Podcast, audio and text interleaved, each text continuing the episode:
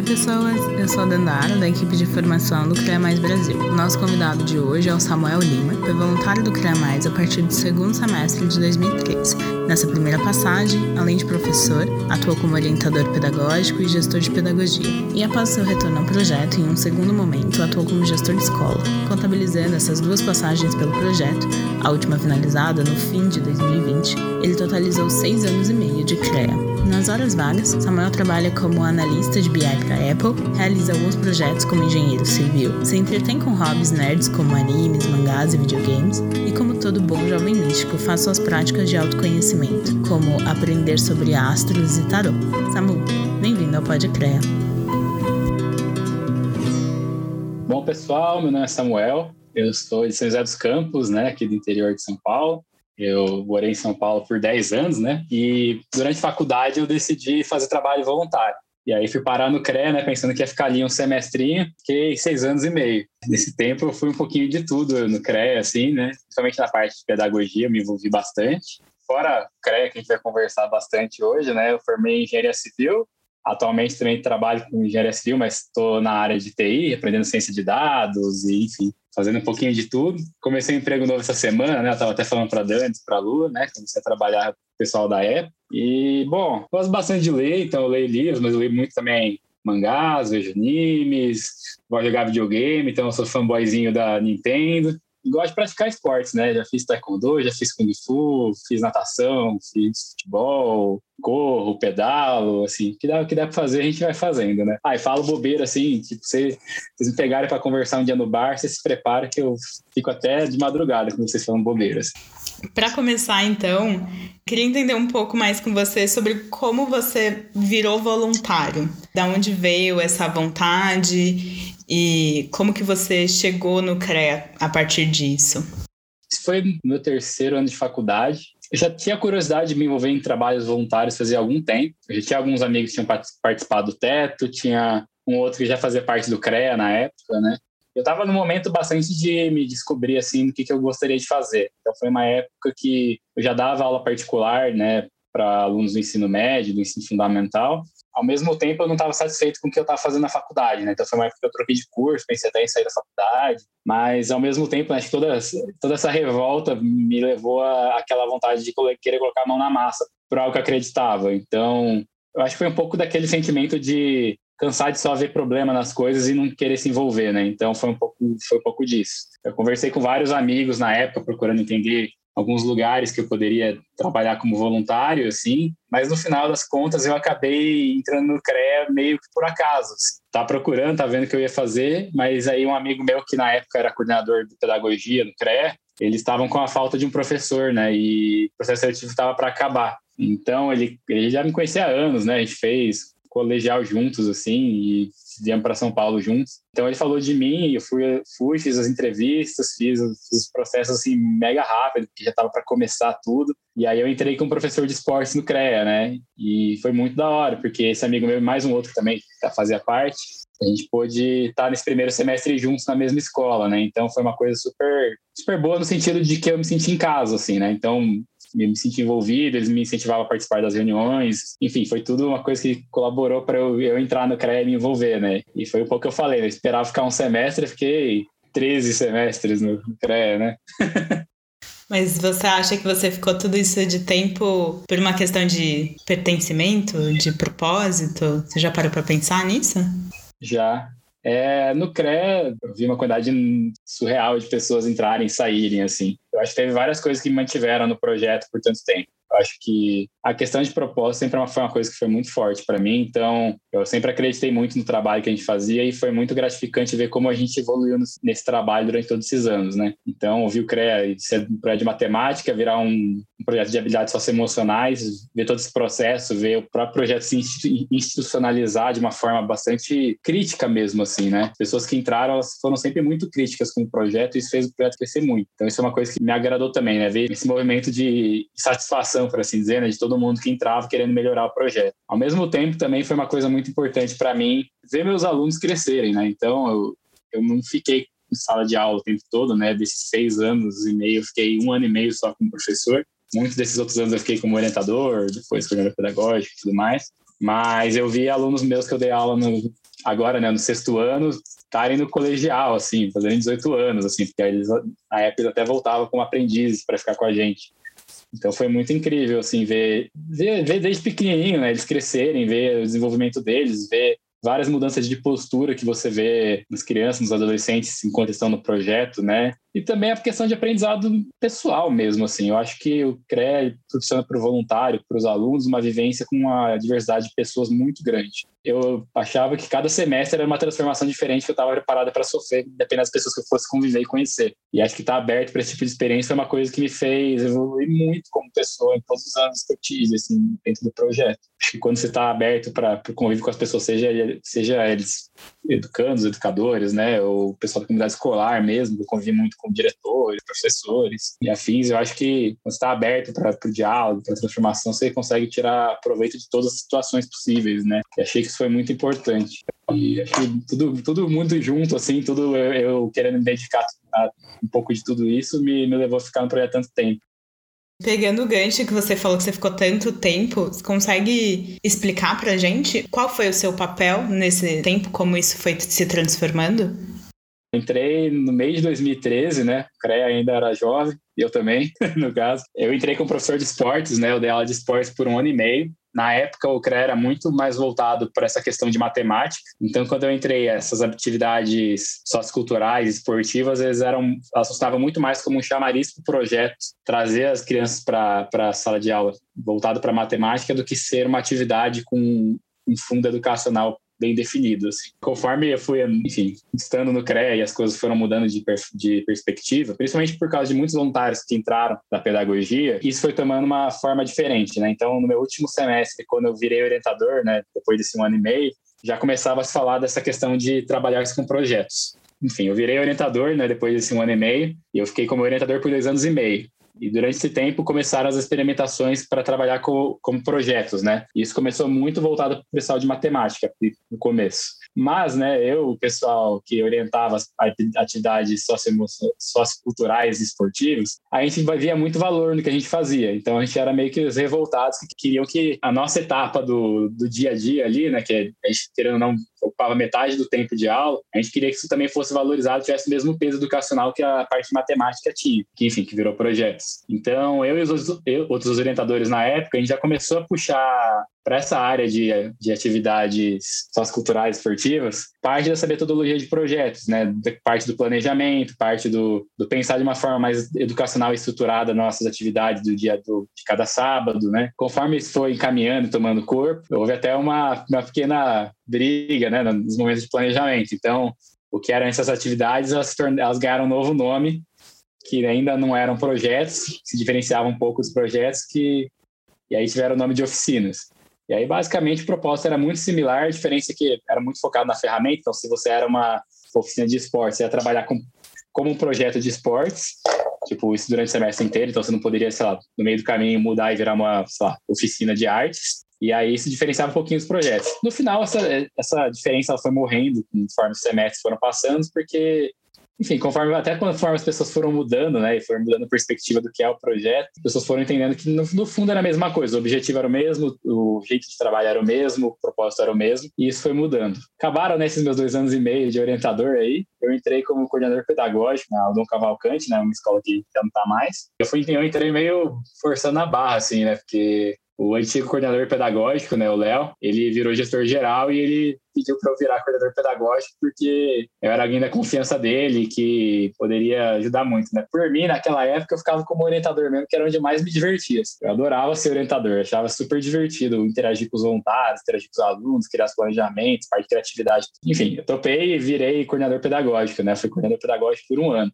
Depois desse um ano, eu saí da coordenação, né? Saí do CREA Fiquei um ano fora e aí voltei no ano, foi meio de 2019. Aí eu voltei e aí fiquei mais um ano e meio, dessa vez como gestor da área de gestão de escola. E, bom, saí no final do ano passado, né? Tem, uma, tem umas férias aí, né? De vez em quando o pessoal me chama ainda, um pouquinho, que nem chamaram agora. Mas a minha trajetória é um pouquinho dessa, né? Eu acho que dá para ser um pouquinho, dá pra falar um pouquinho mais de cada, de cada lugar, assim, mas foi divertido ver essas transformações no CREA, né? Então, teve isso que eu falei, né, dessa mudança de atividades esportivas para oficinas, que depois mudaram para projetos, da matemática virar projetos. Depois, tudo isso, esses últimos anos, tem um enfoque muito grande no socioemocional e, enfim, até as habilidades mudando esse último ano. Também teve questões de lá para 2015, 2016, o CREA realmente se tomar corpo como organização. Então, agora, né, tem muitas áreas, todas organizadas, muita gente, vários processos e tudo mais. Antes era uma mistureba muito doida ali tinha poucas áreas, tinha pouca gente por área. Então, galera tinha muitos conhecimentos específicos porque trabalhava com isso, mas ainda era muito bagunçado. Então, lá por, por volta dessa época começou a tomar corpo cada área, né? Então, o pessoal da comunicação expandiu muito, o pessoal da RH expandiu muito, enfim,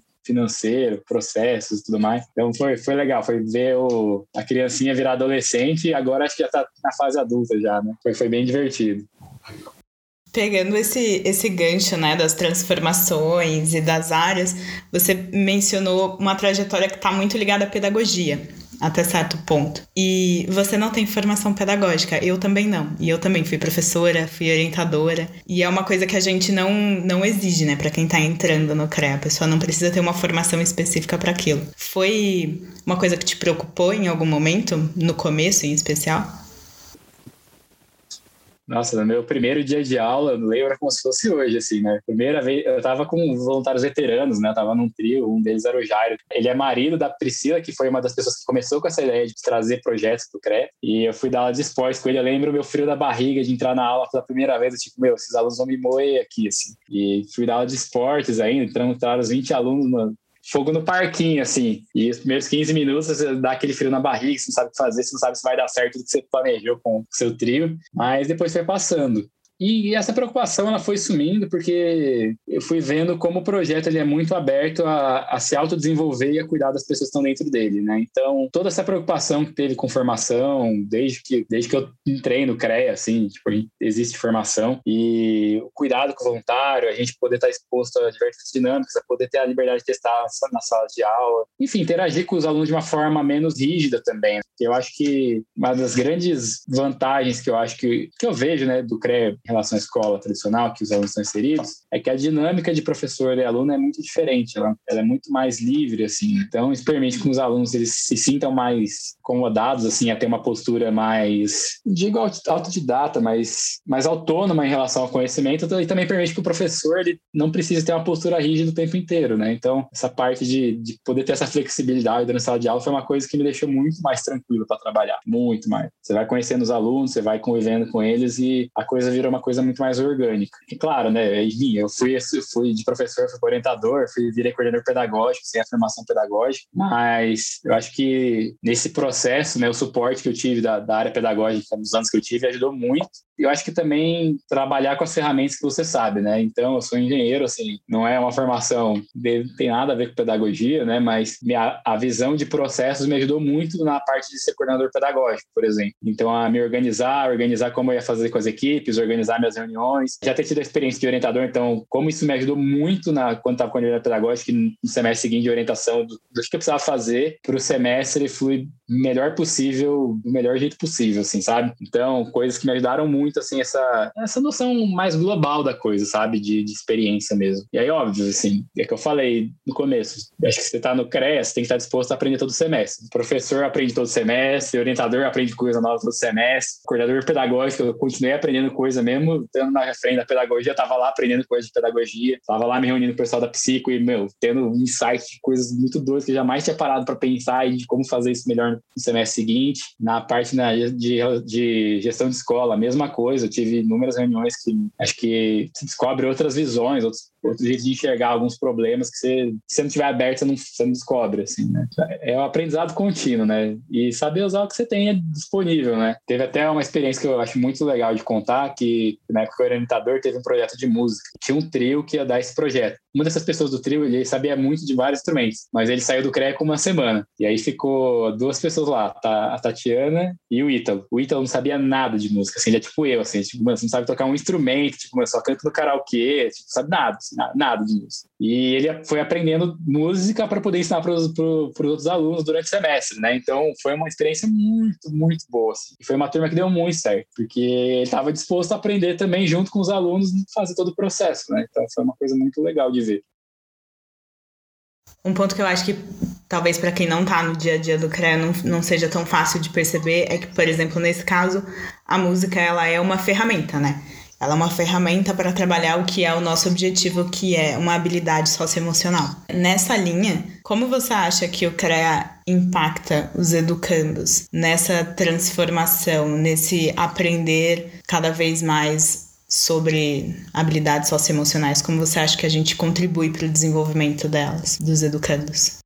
Ah, esse é, acho que é o grande questionamento do CREA desde sempre, né? E a gente já teve algumas experiências de mensurar isso, e eu acho que a maior percepção é, é a longo prazo mesmo, assim. Eu acho que... Acho não, né? Eu tenho, tenho boa experiência para poder falar que a, mudança de postura que você consegue enxergar no, nos educandos é uma coisa que é realmente transformadora, assim. E às vezes até ouvir depoimentos mesmo. Já teve muitos casos que a gente observou, por exemplo, da pessoa que era mais tímida, que era mais fechada, que não fazia muitos amigos, e com o tempo de CREA, esforço do, bastante do dos educadores estavam junto com ela, de acompanhar, de estar próximo, tentar entender, enfim, criar uma, uma relação mesmo com o educando, de como essa pessoa foi se abrindo, né, aos poucos, você foi vendo que ela foi melhorando as interações dela na escola, começou a poder fazer amizades, foi saindo um pouquinho do, desse fechamento, né, dessa introspecção que às vezes ela tinha. A gente viu vários dos nossos educandos lá na, na OC se tornarem representantes de classe, então foi muito legal, né, porque você vê que a pessoa desenvolveu aquilo que ela aprendeu por um lado mais extrovertido, de, de responsabilidade também. A gente teve o exemplo do, dos aprendizes, né, que eu falei que acompanhei eles desde pequenos, assim, né, que eu dei aula para eles quando eles estavam no sexto ano e eles estavam no colegial voltando para lá. Então a gente fez até um videozinho de depoimento e eles falando o quanto foi importante isso, tanto por uma questão de, de perspectiva, de entendimento, de, enfim, melhora nas atitudes e no que eles gostariam de fazer e como eles lidavam com as situações, mas como também, às vezes, por umas coisas mais simples, assim, que é do tipo, a gente prefere estar na escola do que a gente estar na rua se expondo, enfim, marginalidade, drogas, até envolvimentos mais pesados, como assaltos e coisas assim, nesse sentido. Então, eu acho que meu, habilidades socioemocionais é uma coisa que eu acho que é muito importante, porque você, é muito difícil você ter essa noção de como ela impacta o aluno num semestre, assim, sendo muito sincero para vocês. É, você precisa ter, ser um professor muito atento e realmente precisa acontecer uma transformação muito, sei lá, grande, assim, pra você conseguir ter uma percepção rápida da coisa, sabe? Que é um trabalho que exige tempo, é um trabalho que exige postura do, dos educadores, é um trabalho que exige um trabalho de formiguinha todo dia, é um trabalho que também exige abertura do, dos educandos, né? Porque você não tá, se você não estabelece um vínculo adequado com eles, é difícil você mostrar para eles coisas novas, novas perspectivas, novas visões de mundo, às vezes novas maneiras de se portar, novas, novas maneiras de se importar com os outros, novas maneiras de se importar com ele mesmo, né? Então, é, eu acho que é um trabalho de formiguinha, mas eu acho que ele é muito importante, assim, eu acho que formar o ser humano é muito mais importante, pelo menos ao meu ver, do que fazer a pessoa virar uma enciclopédiazinha de conteúdo, né? Pô, a gente está na era da informação, assim, se a pessoa souber achar o conteúdo e usar ele de uma forma correta, ela vai conseguir achar o que ela precisa, assim. Desenvolvimento nessas outras questões, né, de como usar a ferramenta, tipo, de como se conhecer, de como lidar com outras pessoas, de como lidar com o seu próprio emocional, de como crescer, assim, né, uma forma saudável, de tentar ser o melhor que você pode ser, eu acho que são coisas que são muito gratificantes de ver a gente poder influenciar positivamente nesse sentido, assim. E de ver as pessoas dedicadas a isso também, né? De ambos os lados, né? Educadores e educantes. Você comentou, né, sobre os aprendizes. Eu queria só que você explicasse pra gente o que são os aprendizes. O que foi esse capítulo do, da história do CREA. É, né? É o velho hábito do CREA, né? A gente vai jogando siglas e coisas assim, né? E a gente às vezes esquece que as pessoas não sabem tudo, né? Mas ali na OC, né, na do Cavalcante, a gente trabalhava só com Fundi 2, né? Que é o pessoal do sexto ao nono ano, que tem por volta de 11 a 14 anos, mais ou menos. Então, quando, quando eles terminavam o nono ano, né? Que é, para quem tem a minha idade, era a antiga oitava série, eles iam para o colegial e eles já não podiam fazer parte do projeto. Mas muitos dos alunos que a gente tinha, eles gostavam muito do projeto. A gente conseguiu autorização com a diretora para eles poderem voltar e participar dos projetos aos sábados, mesmo já sendo maiores do que a idade devida deles ali, e mesmo não pertencendo mais à escola. E aí é o que eu falei, a gente manteve esse projeto por, por algum tempo, alguns anos, então teve alguns nossos, estou falando alunos, mas enfim, é que eu, às vezes eu acho difícil para pessoas de fora que vão ouvir o podcast entenderem a questão de educandos, educadores, mas os nossos educandos eles voltavam para a OC e muitos deles, sei lá, a gente estava dando aula para eles, eles tinham acabado de fazer 18 anos, então a gente viu eles no colegial inteiro e a gente estava dando aula para eles ainda. Então começou até a virar um negócio sustentável, tipo, meu, tá na hora de você virar voluntário, sabe? E em vez de ser, em vez de ser aluno, né? Mas eles gostavam muito, assim, da é, da conversa, participar das, das aulas, efetivamente. Foi um capítulo bem legal, assim, ver eles crescerem e quererem continuar no projeto, né? Retomando, né, a questão do trabalho de formiguinha que você mencionou, é muito engraçado isso, porque eu tenho muita impressão de que às vezes existe uma espécie de glamorização do trabalho voluntário e que depende muito do, do trabalho que a pessoa se propõe a fazer, né, em qual âmbito, mas não necessariamente ela consegue mudar o mundo em um dia, em uma hora ou no tempo que ela está se dedicando para aquilo. E eu vejo muito o CREA nesse sentido, é uma dedicação muito abrangente é uma dedicação de tempo grande que a gente dá para o projeto. E, ao mesmo tempo, o trabalho de formiguinha, ele não tá só dentro da sala de aula. Então, como uma pessoa que ficou muito tempo no institucional também, queria saber do seu lado, assim, quais as suas atitudes, assim, não só dentro da sala de aula para o desenvolvimento das habilidades com o intuito disso, mas também fora da sala de aula com os educandos que você acha que pode ter impactado eles é engraçado, né? A gente é professor, a gente não faz ideia tanto que outras frentes do, do CREA estão envolvidas e trabalham muito. Quando eu saí da sala de aula e virei orientador, eu ganhei muito mais responsabilidades, né? Que eu falei, era o lugar que eu mais gostava de estar, por enfim, diversas questões, mas era o lugar que eu trabalhava muito. Quando eu virei coordenador pedagógico, eu trabalhei mais ainda e gestão de escola também trabalhei muito. E foi bom conviver com essas outras áreas do, institucional, né? Então, convivi muito com o pessoal da comunicação, da RH, via os processos, os perrengues que eles passavam. Cara, o CREA não aconteceria sem a parte institucional, assim, suporte, tipo, imprescindível para o CREA funcionar do jeito que ele funciona hoje em dia. Sobre essa questão de como impacta o dia a dia, eu acho que, claro, o institucional tem um peso muito grande em fazer a instituição funcionar e fazer os voluntários experienciarem CREA, principalmente os professores, de modo adequado e de modo que eles possam desfrutar das experiências de sala de aula, enfim, convívio e tudo mais. Várias das experiências que eu tive até com meus educandos, assim, eu já não estava mais na sala de aula, né? Que a gente falou de trabalho de formiguinha, é uma coisa que eu lembro que eu vi na minha primeira palestra quando entrei no CREA, assim, que o Murilo, na época, ele falou assim, né? Quem aqui acha que vai mudar o mundo entrando no CREA, né? Eu lá, falando assim, né, levantei a mão, assim, vamos dar um mundo aqui. Aí falar, ah, vocês estão errados, né? Tipo, baixa a bola aí, né? Foi uma coisa legal a gente perceber que, na verdade, dificilmente a gente vai mudar o mundo se fazendo trabalho voluntário, no CRE, mas é incrível como às vezes a gente consegue mudar o mundo de uma pessoa com o nosso trabalho. Às vezes a gente consegue mudar sabe, o mundo de uma pessoa num dia que a gente se apresenta disposto a ouvir elas. Por isso que eu acho que é importante todo mundo se envolver do projeto também. Lembro um dia que eu já era coordenador pedagógico, eu estava lá na OC, né, na, do Cavalcante, e eu fui falar com esses aprendizes, né, já bem mais velho. Foi um dia que, cara,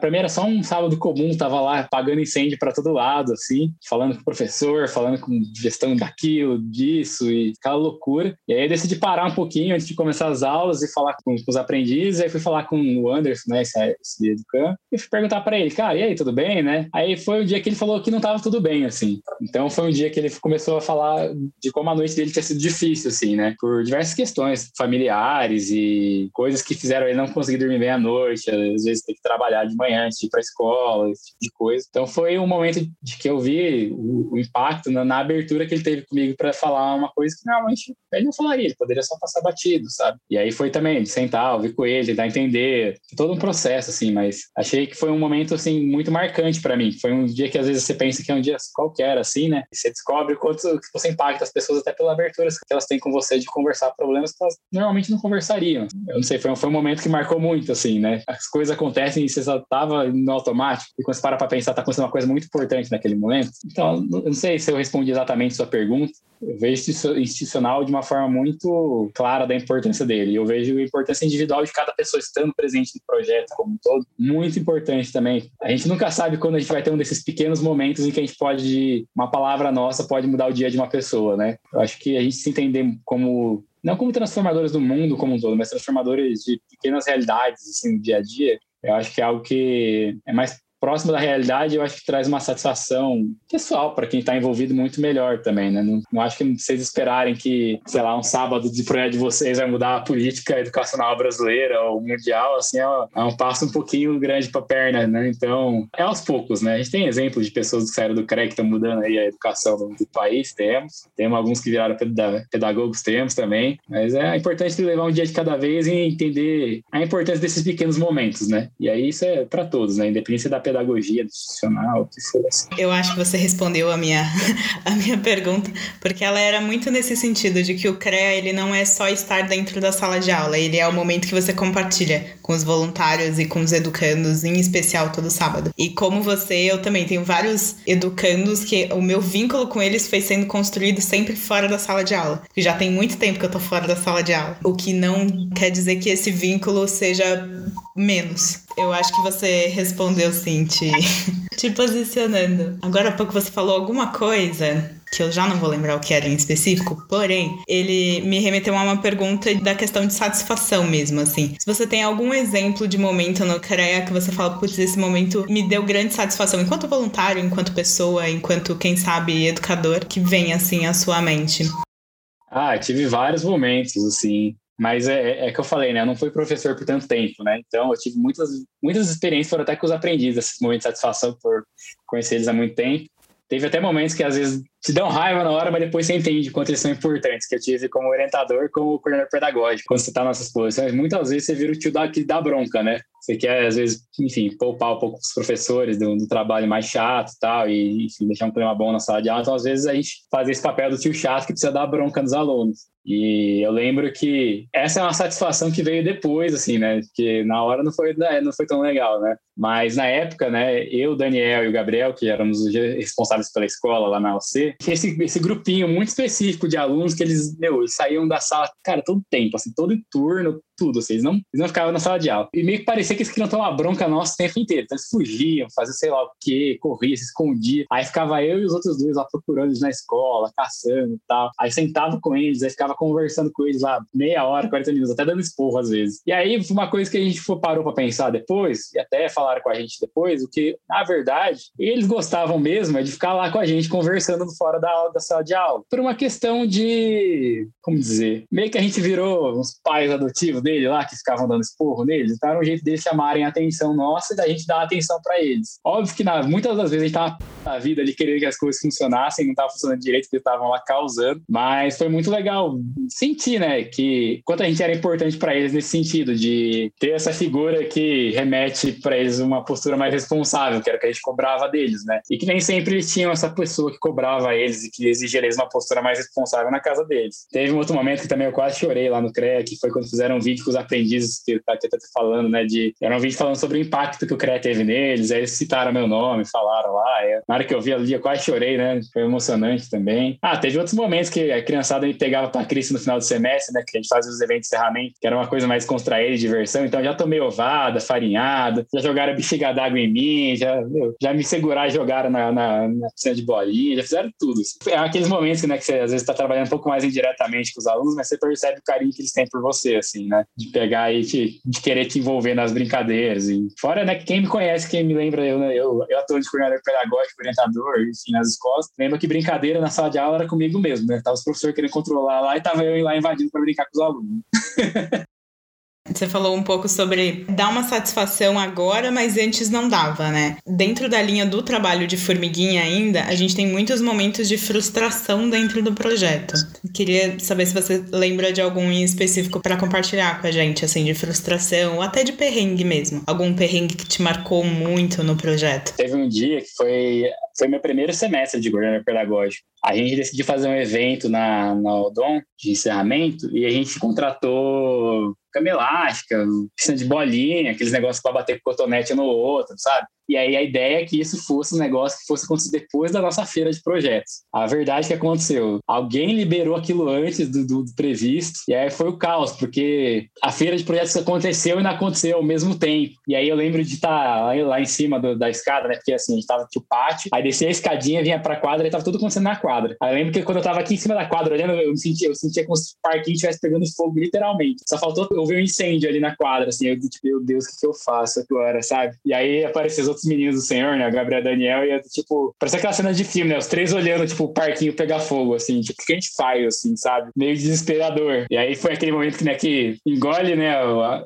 a frustração, né? O que deu errado, desce lá, toma um semi-esporro de todos os professores, vai ajeitando a casa, fazendo a coisa acontecer ali aos poucos. Enfim, no final as coisas funcionaram, mesmo que menos do que deveriam, mas foi aquele momento de frustração de, tipo, um dia que planejou ter tudo perfeito, tudo bonitinho, e ficar tudo bem, e deu tudo errado, assim, tipo, por sei lá, 10 minutos, assim, sabe? E aí teve que consertar e tudo mais. Teve outras situações também, tipo, teve, teve um dia que eu fui dar aula para os aprendizes porque tava faltando professor. Preparei uma, uma puta aula, assim, falando de engenharia, a gente ia construir as estruturas de macarrão, ver o peso delas, eles acharam chato demais, nem eles quiseram fazer, assim. Foi muito ruim, assim. E isso que eles me conheciam, tipo, eles tentaram dar uma força, mas eles não curtiram, tipo, ah, corta, sabe? E aí, por outro lado, teve outro dia que eu dei aula para eles e estavam querendo uma saber, estavam vendo no colegial sobre Segunda Guerra, Hitler e tudo mais. E aí eu passei para eles o filme da aquele filme A Onda. Eu, aí eu falei mais sobre o Goebbels, sobre marketing e tudo mais. E foi uma aula super descontraída, tranquila, assim, rolou super bem. E eu nem tive tanto trabalho quanto eu tive naquela que deu tudo errado. Assim. Dessas frustrações, acho que é importante aprender o tanto a dar aquela rebolada, né, para às vezes que conseguir consertar a situação que dá para consertar, quanto aprender também cada dia um dia, assim. Tem dia que, sei lá,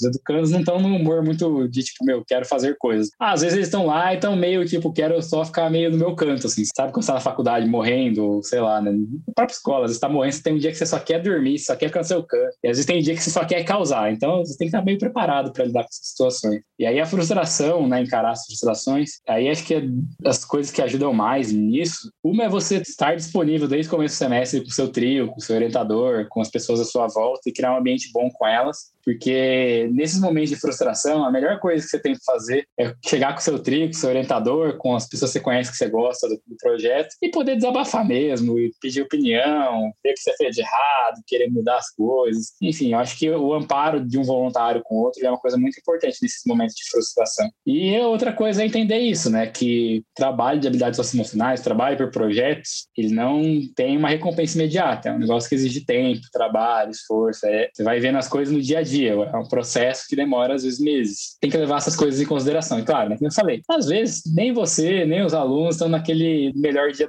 do mundo, assim, né? Ou às vezes estão com a pá virada. Então é, é, importante ter esse tipo de compreensão também nesses momentos. E claro, né, gente, se se frustrarem, ver que ela for ruim, meu, tenta ver o que precisa melhorar para a próxima, né? Não adianta, pô, se frustrar, aceitar e fazer igual de novo, né? Muitas das histórias que você contou, se não todas, elas se passaram na Odon Cavalcante, né? Não sei se foi desde o começo a sua primeira escola escola, mas a gente saiu da Odon e você tava lá na saída.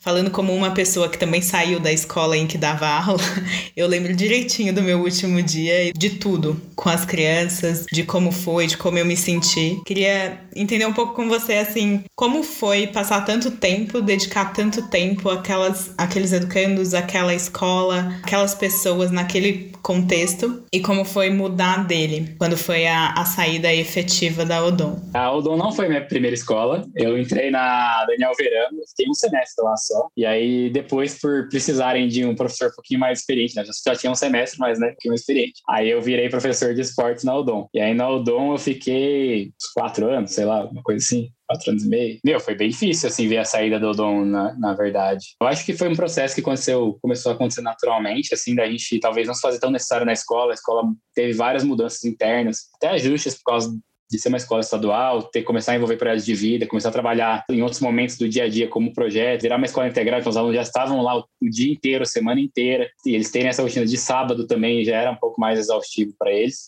Foi uma coisa que a gente foi vendo como natural, assim, foi difícil ir aceitando isso também com o tempo, né? Acho que uma das coisas mais difíceis que teve foi a gente sentar com os alunos e falar que a gente estava saindo, né? Nosso penúltimo dia de aula, a gente fez uma excursão foi na Pinacoteca, se não me engano. A gente reuniu todos os alunos que estavam com a gente, a gente falou da saída, e isso gerou uma das maiores revoltas que vocês podem imaginar, né? Os alunos não queriam que a gente saísse de lá, né? Foi muito difícil ver porque eles gostavam muito. A gente não tinha tantos alunos, mas eles eram muito fiéis ao projeto. Todos eles estavam, sei lá, 80% dos sábados eles estavam lá com a gente há muito tempo. Só que ao mesmo tempo, né, a gente até gravou em vídeo, acho que a Raquel tem gravado, e a resposta deles sobre a gente sair, né? Que eles achavam muito injusto a gente chorou muito, todo mundo ficou muito sentimental, né? Até a Luta Funk chorou também. Ter visto deles essa postura tão autônoma de, tipo, meu, a gente, vocês deveriam ter invocado a gente nessa participação, que eu acho que eles são certíssimos, na verdade. Também foi uma coisa que fez a gente ver que, sei lá, a gente comprou nosso trabalho ali, né?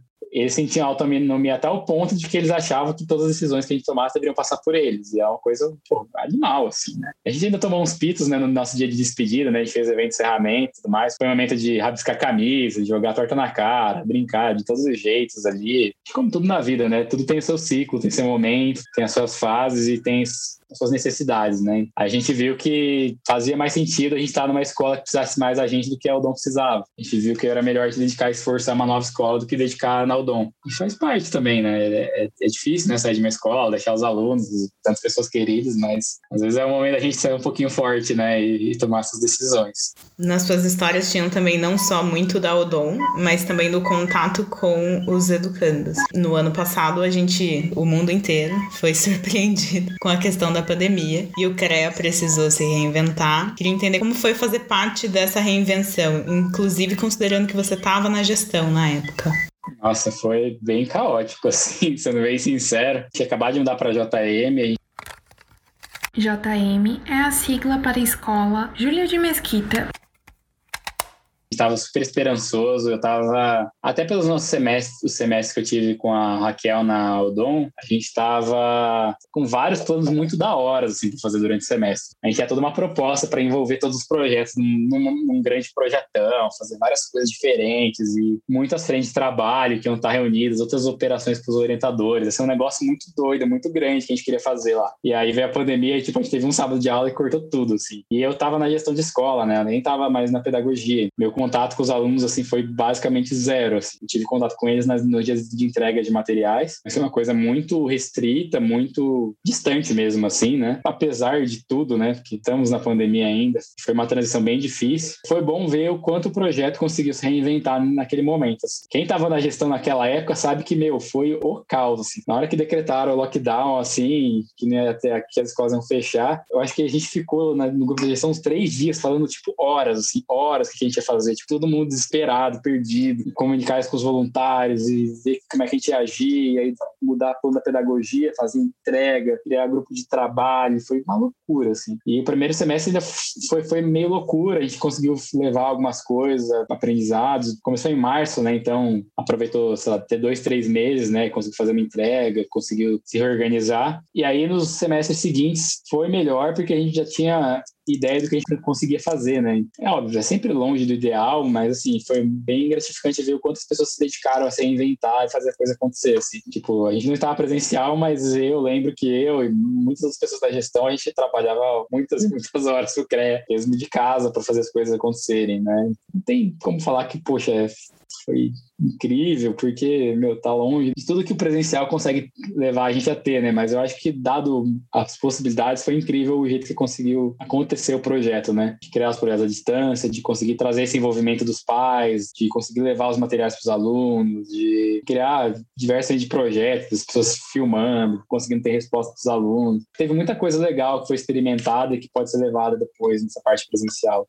A gente falou bastante sobre voluntariado, sobre o CREA, sobre habilidades, sobre agora, né, as suas passagens no institucional, mas a gente falou talvez pouco sobre a proposta, né, a causa que seria educação. Você veio parar no CREA, você já contou um pouquinho de como, mas educação foi um motivo? Ela foi uma causa que você já tinha o que ela foi sendo construída? O que você considera assim de educação e de como o CREA consegue colaborar para isso?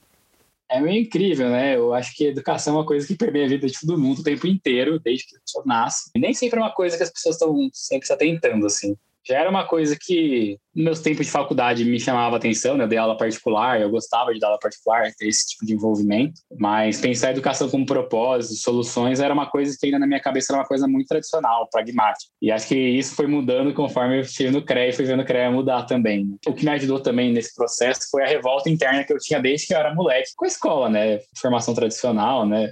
Escola particular e era aquele negócio nota, nota, nota, vestibular, vestibular, vestibular, matéria isso, matéria aquilo. E eu ficava sempre meio revoltado, né? Eu nunca tive problema com nota nem nada, mas eu ficava bem revoltado em ver que eu tinha muitos amigos que eram extremamente inteligentes, extremamente capazes em muitas outras áreas e habilidades que eu não tinha, assim. Eu era uma pessoa bem mais introspectiva do que eu sou hoje em dia, né? Na época de colégio.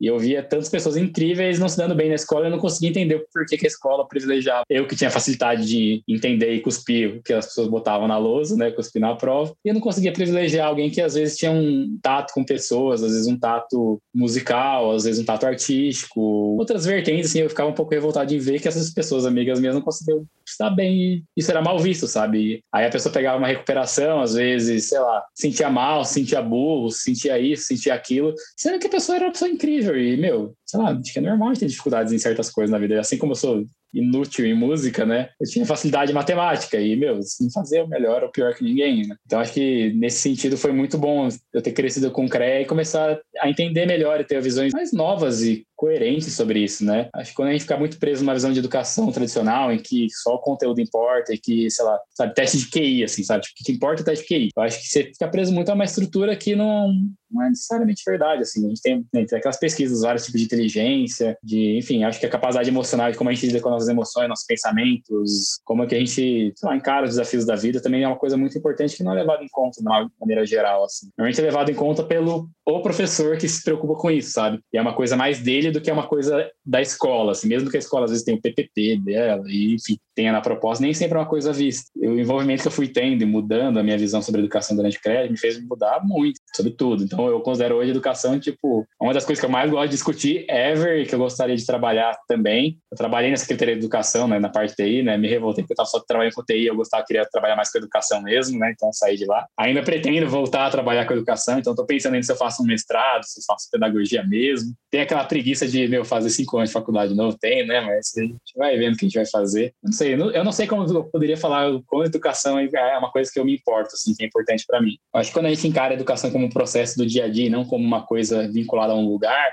eu acho que a gente entende melhor o escopo dela, assim, né? A gente, sei lá, tá imerso num ambiente educacional na nossa própria casa, no nossos convívios com as pessoas, no nosso próprio convívio com a, com a informática, com esse mundo de informação muito louco. Quando a gente vai falar, quando a gente vai entender ou falar sobre política, quando a gente vai aprender alguma coisa nova, quando a gente vai exercer um hobby nosso, quando a gente vai se trabalhar internamente para se autoconhecer, ou para trabalhar emoções, ou para trabalhar problemas, para trabalhar trauma. Sim, eu acho que entender educação como um processo mais amplo que permeia a nossa vida, acho que é uma coisa que acho que é essencial, assim, se você quer se preocupar com a educação, assim, eu acho que você fica muito na bolinha de que educação é só a escola, ou é só de ensino específico, ou só uma postura, eu acho que você se limita muito no que, no que a educação pode fazer por você e pelos outros a causa da pessoa nem sempre precisa ser educação, né? Existem vários tipos de causa no mundo pra gente lutar por elas. Nesse sentido, eu queria entender de você o que você falaria para quem quer ser um voluntário, assim, quem tá pensando nisso, quer tomar essa decisão.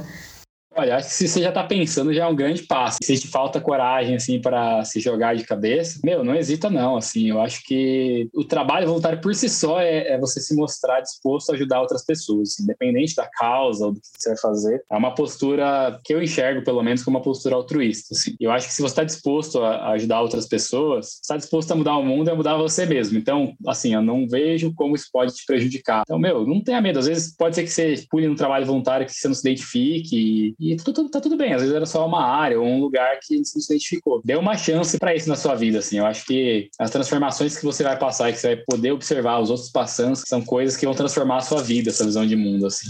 Você foi voluntário do CREA há muito tempo. Você pensa em ser voluntário de novo em algum outro projeto? Penso. É que agora na pandemia tá difícil, né? Mas eu tenho alguns em mente, né? Eu, eu tive uma amiga que foi vice-presidente do TES, então eu queria vir uma, uma vezinha, né, no teto para ver como é que é. Também aqui em São José tem o Sopão, tem algumas iniciativas assim que eu acho bem legais, assim. Eu queria participar pelo menos uma vez para entender, ver como é que é. Eu queria dar, dar essa pingada em vários lugares, né? Para conhecer mesmo, né? Eu fiquei tanto tempo no CREV desde cansava da sábado, então eu queria dar essa pingada para conhecer novas possibilidades. Não sei o que, que ainda que eu já consigo fazer agora, né? Nesse clima de pandemia, mas mas ainda mais agora que, né, que eu falei para vocês, né, começando um novo trabalho, mas eu tô querendo bastante, assim, ter as novas experiências nisso. Eu acho que vai ser bem, não sei, transformador, né? Ver realidades diferentes é uma coisa que se você tá disposto a ver, você muda sua percepção do mundo, né? Então, tem toda essa questão pessoal, mas acho que, se você dispõe a fazer as coisas por outras pessoas, tem, tem tudo para dar certo, assim, sabe? Acho que eu vou sempre com essa linha de pensamento em mente. Eu queria ver se você tem alguma recomendação de filme, de série, de livro, de podcast sobre educação, sobre voluntariado, algo que você queira compartilhar com as pessoas.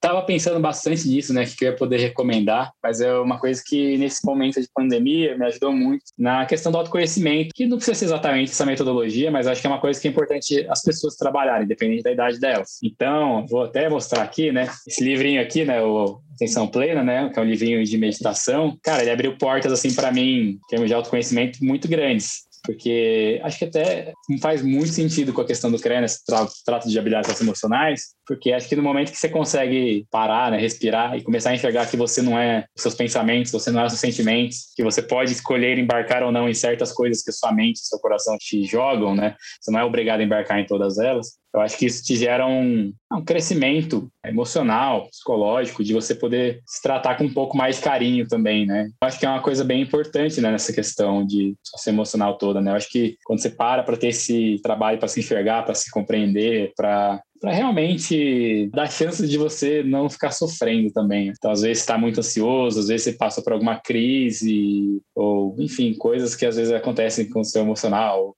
psicológico, às vezes até problemas de trabalho e tudo mais. Eu vi como a meditação pode ser importante para você ter esse trabalho, esse cuidado com você mesmo e conseguir levar as coisas de uma maneira melhor, assim, né? Fica essa minha recomendação para vocês, né? Se vocês não quiserem ler atenção plena, eu acho que sempre vale a tentativa de aprender um pouco mais sobre meditação, sobre como lidar melhor com seus sentimentos, com seus pensamentos, com os acontecimentos da vida, né? Acho que cada um às vezes acha um jeito de fazer isso, mas essa fica a minha recomendação para você. Obrigada, Samu. Estamos muito felizes com a sua participação no segundo episódio do Pode Criar Conversas. E pessoal, muito obrigada a todo mundo que escutou até aqui. Até a próxima! Apresentação: Dandara Medeiros. Edição: Daniela Blanco. Arte: Felipe Araújo. Produção: Bianca Gomes, Dandara Medeiros, Daniela Blanco, Felipe Araújo e Luara Arabi. Esse é um podcast do CREA Mais Brasil.